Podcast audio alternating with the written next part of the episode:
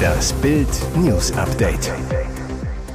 Es ist Dienstag, der 7. Februar und das sind die Bild meldungen Türkei-Erdbeben mit 5000 Toten, jetzt kommen auch noch Plünderer. Illegales Glücksspiel, Skandal-YouTuber muss halbe Million Euro zahlen. Benefer grimmig bei den Grammys, J-Lo schnauzte, Stopp, guck freundlicher.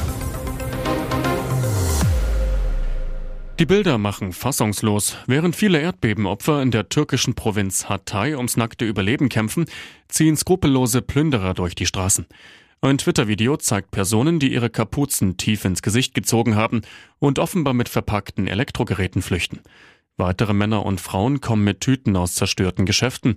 Frauen haben sich gleich ganze Einkaufswagen vollgeladen, die sie mit offenbar gestohlener Ware über die regennasse Straße schieben. Obwohl sie mit dem Handy gefilmt werden, scheint kein Plünderer ein schlechtes Gewissen zu haben.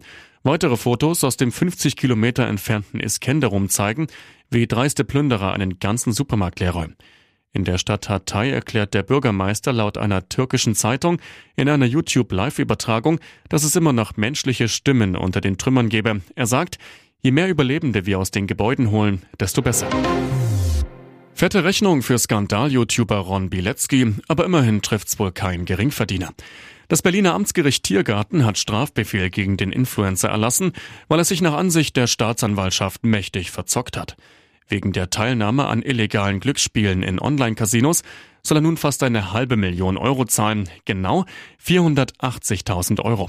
Das Amtsgericht bestätigt den Strafbefehl am Dienstag, ohne den Namen des YouTubers zu nennen. So soll der Beschuldigte zwischen Oktober 2021 und Mai 2022 in 51 Fällen an den Glücksspielen teilgenommen und in 37 Fällen Werbung für die Spiele gemacht haben, eines der diversen dubiosen Geschäftsfelder von Bilecki. So streamte Bilecki auf der Plattform Twitch seine Teilnahme an den Casinospielen an seine mehr als 128.000 Follower. Wie die Wirtschaftswoche berichtet, gaben diese Streams der Staatsanwaltschaft im vergangenen Juni Anlass für Ermittlungen. Was Bilecki wohl zum Verhängnis wird, er warb in seinen Streams für den Anbieter Stake, verzockte dabei gewaltige Summen.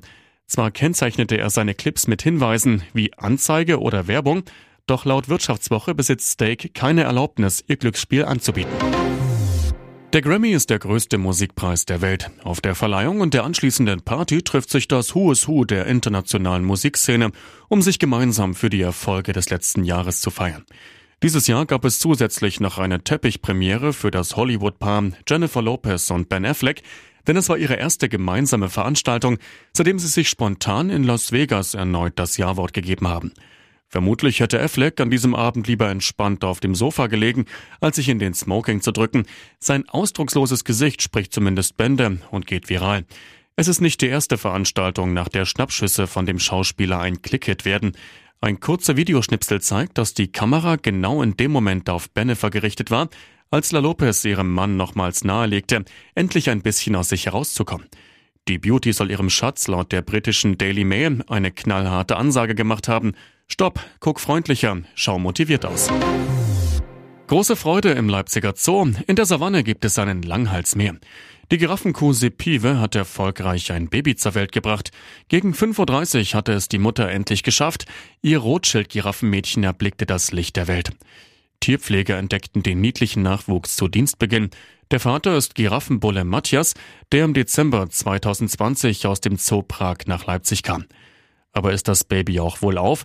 Schließlich gebärt die potenziell gefährdete Giraffenart im Stehen und die Kälber fallen dadurch etwa zwei Meter tief auf den Boden. Zoosprecherin Melanie Ginsel zu Bild. Noch etwas unsicher auf den Beinen wirkt Sepives Tochter gesund und wird regelmäßig beim Trinken beobachtet. Bestaunt werden kann der Nachwuchs, der bereits jetzt so groß ist wie ein erwachsener Mensch noch nicht. Bereichsleiter Jens Hirmer, je nach Situation werden wir das Jungtier und die anderen Herdenmitglieder in den nächsten Tagen schrittweise aneinander gewöhnen und erst dann sind beide auch für die Besucher zu sehen. Und jetzt weitere wichtige Meldungen des Tages vom Bild Newsdesk. Boris muss Rache-Doku fürchten. Ex und Gläubiger packen über Becker aus. Sie erzählen jetzt alles. Tennisstar Boris Becker war im vergangenen Jahr wegen Insolvenzstraftaten eigentlich zu zweieinhalb Jahren Haft verurteilt worden, kam aber im Dezember schon nach siebeneinhalb Monaten raus.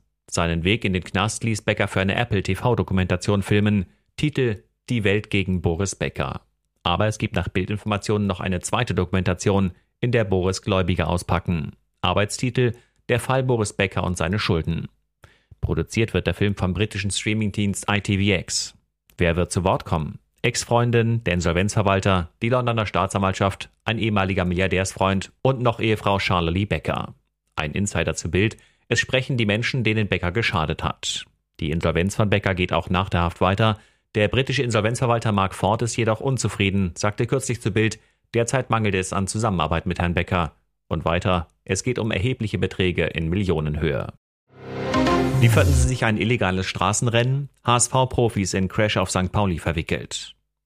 Am Montagabend kommt es an der St. Pauli Hafenstraße zu einem schweren Crash. Offenbar lieferten sich der Fahrer eines schwarzen BMW M3 und eines gelben AMG Mercedes ein Rennen am Hafen. Der BMW rast in eine Bushaltestelle, die Straße gleicht nach dem Einschlag einem Trümmerfeld. Pikant, der BMW M3 soll HSV-Profi Jean-Luc Dompe gehören. Der Mercedes ist auf den Hamburg-Verteidiger William Mickel-Bronsis zugelassen. Laut Augenzeugen klettert der BMW-Fahrer nach dem Crash aus dem Wagen heraus und springt in den gelben AMG. Anschließend flüchtet der Protz-Mercedes vom Unfallort. Bei der Überprüfung des Halters wird der gelbe Mercedes in der Tiefgarage in Mickel-Broncis Haus angetroffen. Der Wagen wird sichergestellt, um technische und Faserspuren zu sichern. Nach Bildinformation soll der HSV-Profi William Mickel-Broncis nicht gefahren sein. Offenbar wurde der Wagen von einem 27-jährigen Tunesier gesteuert. Der Unfalldienst hat die Ermittlungen aufgenommen. Ein Verfahren wegen Unfallflucht und illegalen Straßenrenns wurde eingeleitet. Ihr hört das Bild News Update mit weiteren Meldungen des Tages. Mit ihrem Nachwuchs wollen die Wendlers jetzt abkassieren. One Million Dollar Baby. Nachwuchs im Hause Wendler. Am Montag verrieten Laura Müller und Michael Wendler, dass sie ein Baby erwarten. Bei Instagram schrieb Laura, Liebe im Bauch, unser großes Glück ist unterwegs. Endlich wieder positive Nachrichten. Zuletzt sorgte der Schlagersänger eher mit kruden Verschwörungstheorien, Schulden beim Finanzamt und GEMA-Zoff für Schlagzeilen. Die Baby News dürfte die Wendlers doppelt freuen, denn mit ihrem Baby wollen sie jetzt abkassieren. So sollen Fotos vom Babybäuchlein nur auf dem Bezahlportal OnlyFans gezeigt werden, eigentlich eine Pornoseite. Wie geschmacklos. Influencer-Manager Mario Schmidt zu Bild. Bei OnlyFans haben die Wendlers über 11.000 Abonnenten, die monatlich rund 35 Euro zahlen. Das macht alleine schon 385.000 Euro im Monat und 4,62 Millionen im Jahr. Viel Geld. Und da ist laut Schmidt der Umsatz, der sich mit Exklusivfotos und Videos machen lässt, noch nicht eingerechnet. Schmidt, mit der Schwangerschaft können die Wendlers neue Werbedeals abschließen. Babywäsche, Windeln, Ernährung. Und noch mehr. Nach Bildinformationen sind die Wendlers auf der Suche nach einem TV-Sender oder Streamingdienst, der die Schwangerschaft begleitet. Damit würde der Nachwuchs definitiv zum One Million Dollar Baby werden. Ihr Video geht viral. Dorfrocker nehmen Klimakleber auf die Schippe. Sie kleben, sie blockieren, sie sorgen für jede Menge schlechte Laune bei Autofahrern, die Klimakleber. Sie verhindern, dass Autofahrer zur Arbeit kommen, dabei fliegen manche Aktivisten selbst in den Urlaub, anstatt zu ihrem Gerichtstermin zu erscheinen. Doch wer sich viel ärgert, darf auch mal lachen. Dieses Video sorgt im Internet gerade für Erheiterung. Die Klimaaktivisten werden auf die Schippe genommen von den Dorfrockern. Klimakleber über den Wolken, wie es dazu kam, erklären die Dorfrocker bei Bild. Tobias Thomann von den Dorfrockern.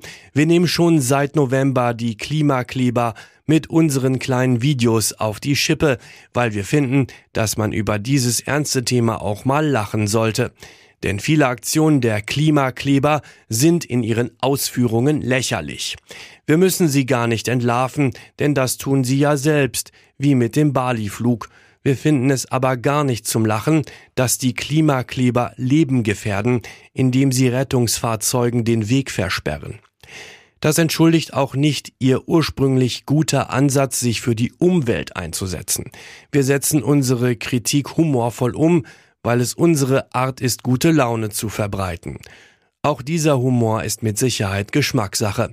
In den sozialen Medien sorgen die Dorfrocker aber auf jeden Fall für gute Laune. Mehr dazu gibt's auf Bild.de. Hier ist das Bild News Update. Und das ist heute auch noch hörenswert. Jetzt knüpft sich der Europäische Gerichtshof für Menschenrechte die deutschen Schulschließungen im zweiten Corona-Jahr vor. Damit gerät das Bundesverfassungsgericht unter Druck. Noch im November 2021 hatte es den Schulschließungen der Bundesnotbremse von Ex-Kanzlerin Angela Merkel im Nachhinein einen Freibrief ausgestellt. Und das, obwohl zahlreiche Wissenschaftler, Kinderärzte und Verbände in ihren Stellungnahmen für das Gericht auf die schwerwiegenden Folgen der Schulschließungen hinwiesen. Diese Erkenntnisse habe das Gericht vom Tisch gewischt, so Verfassungsrechtler Professor Volker Böhme-Nessler von der Uni Oldenburg. Der Karlsruher Beschluss war eine krasse Fehlentscheidung. Das Kindeswohl habe keine Rolle gespielt, es sei den Richtern nur darum gegangen, die Regierungspolitik zu stützen. Das Gericht argumentierte wie zu Anfang der Pandemie, man habe es nicht besser gewusst, dabei dauerte die Pandemie schon fast zwei Jahre. Die Beschwerde in Straßburg habe sehr gute Chancen, glaubt Böhme-Nessler. Die europäischen Kollegen sehen Schulschließungen ganz anders. Nach den saftigen The Zone Preiserhöhungen der Vergangenheit gibt es jetzt bessere Nachrichten für Streaming-Fans. Zuletzt hatte der Sport-Streaming-Anbieter The Zone kräftig an der Preisschraube gedreht. Wer bei The Zone alles schauen möchte, muss für das Unlimited-Paket monatlich 29,99 zahlen. Die Standardversion unter anderem mit Bundesliga, Champions League, NFL und NBA gibt es ab 24,99 monatlich. Nun startet The Zone eine Revolution. Der Streamingdienst wird zukünftig auch Pay-per-View anbieten. Damit will man vor allem attraktiver für jüngere User werden. Man wolle damit noch mehr auf die veränderten Sehgewohnheiten der jüngeren Generation eingehen, heißt es von Konzernseite. Dafür kooperiert der Dienst nun mit dem Fußballportal OneFootball. Ab sofort wird The Zone Spiele der italienischen Serie A und der französischen ersten Liga als Pay-per-View anbieten. Pro Live-Übertragung eines Spiels der beiden europäischen Top-Ligen muss der User 3,49 Euro zahlen. Bedeutet für den User, wer ein PSG-Spiel mit Lionel Messi, Kylian Mbappé und Neymar sehen will, braucht kein Komplett-Abo mehr von The Zone. Für 3,49 kann man jetzt Spiele einzeln buchen.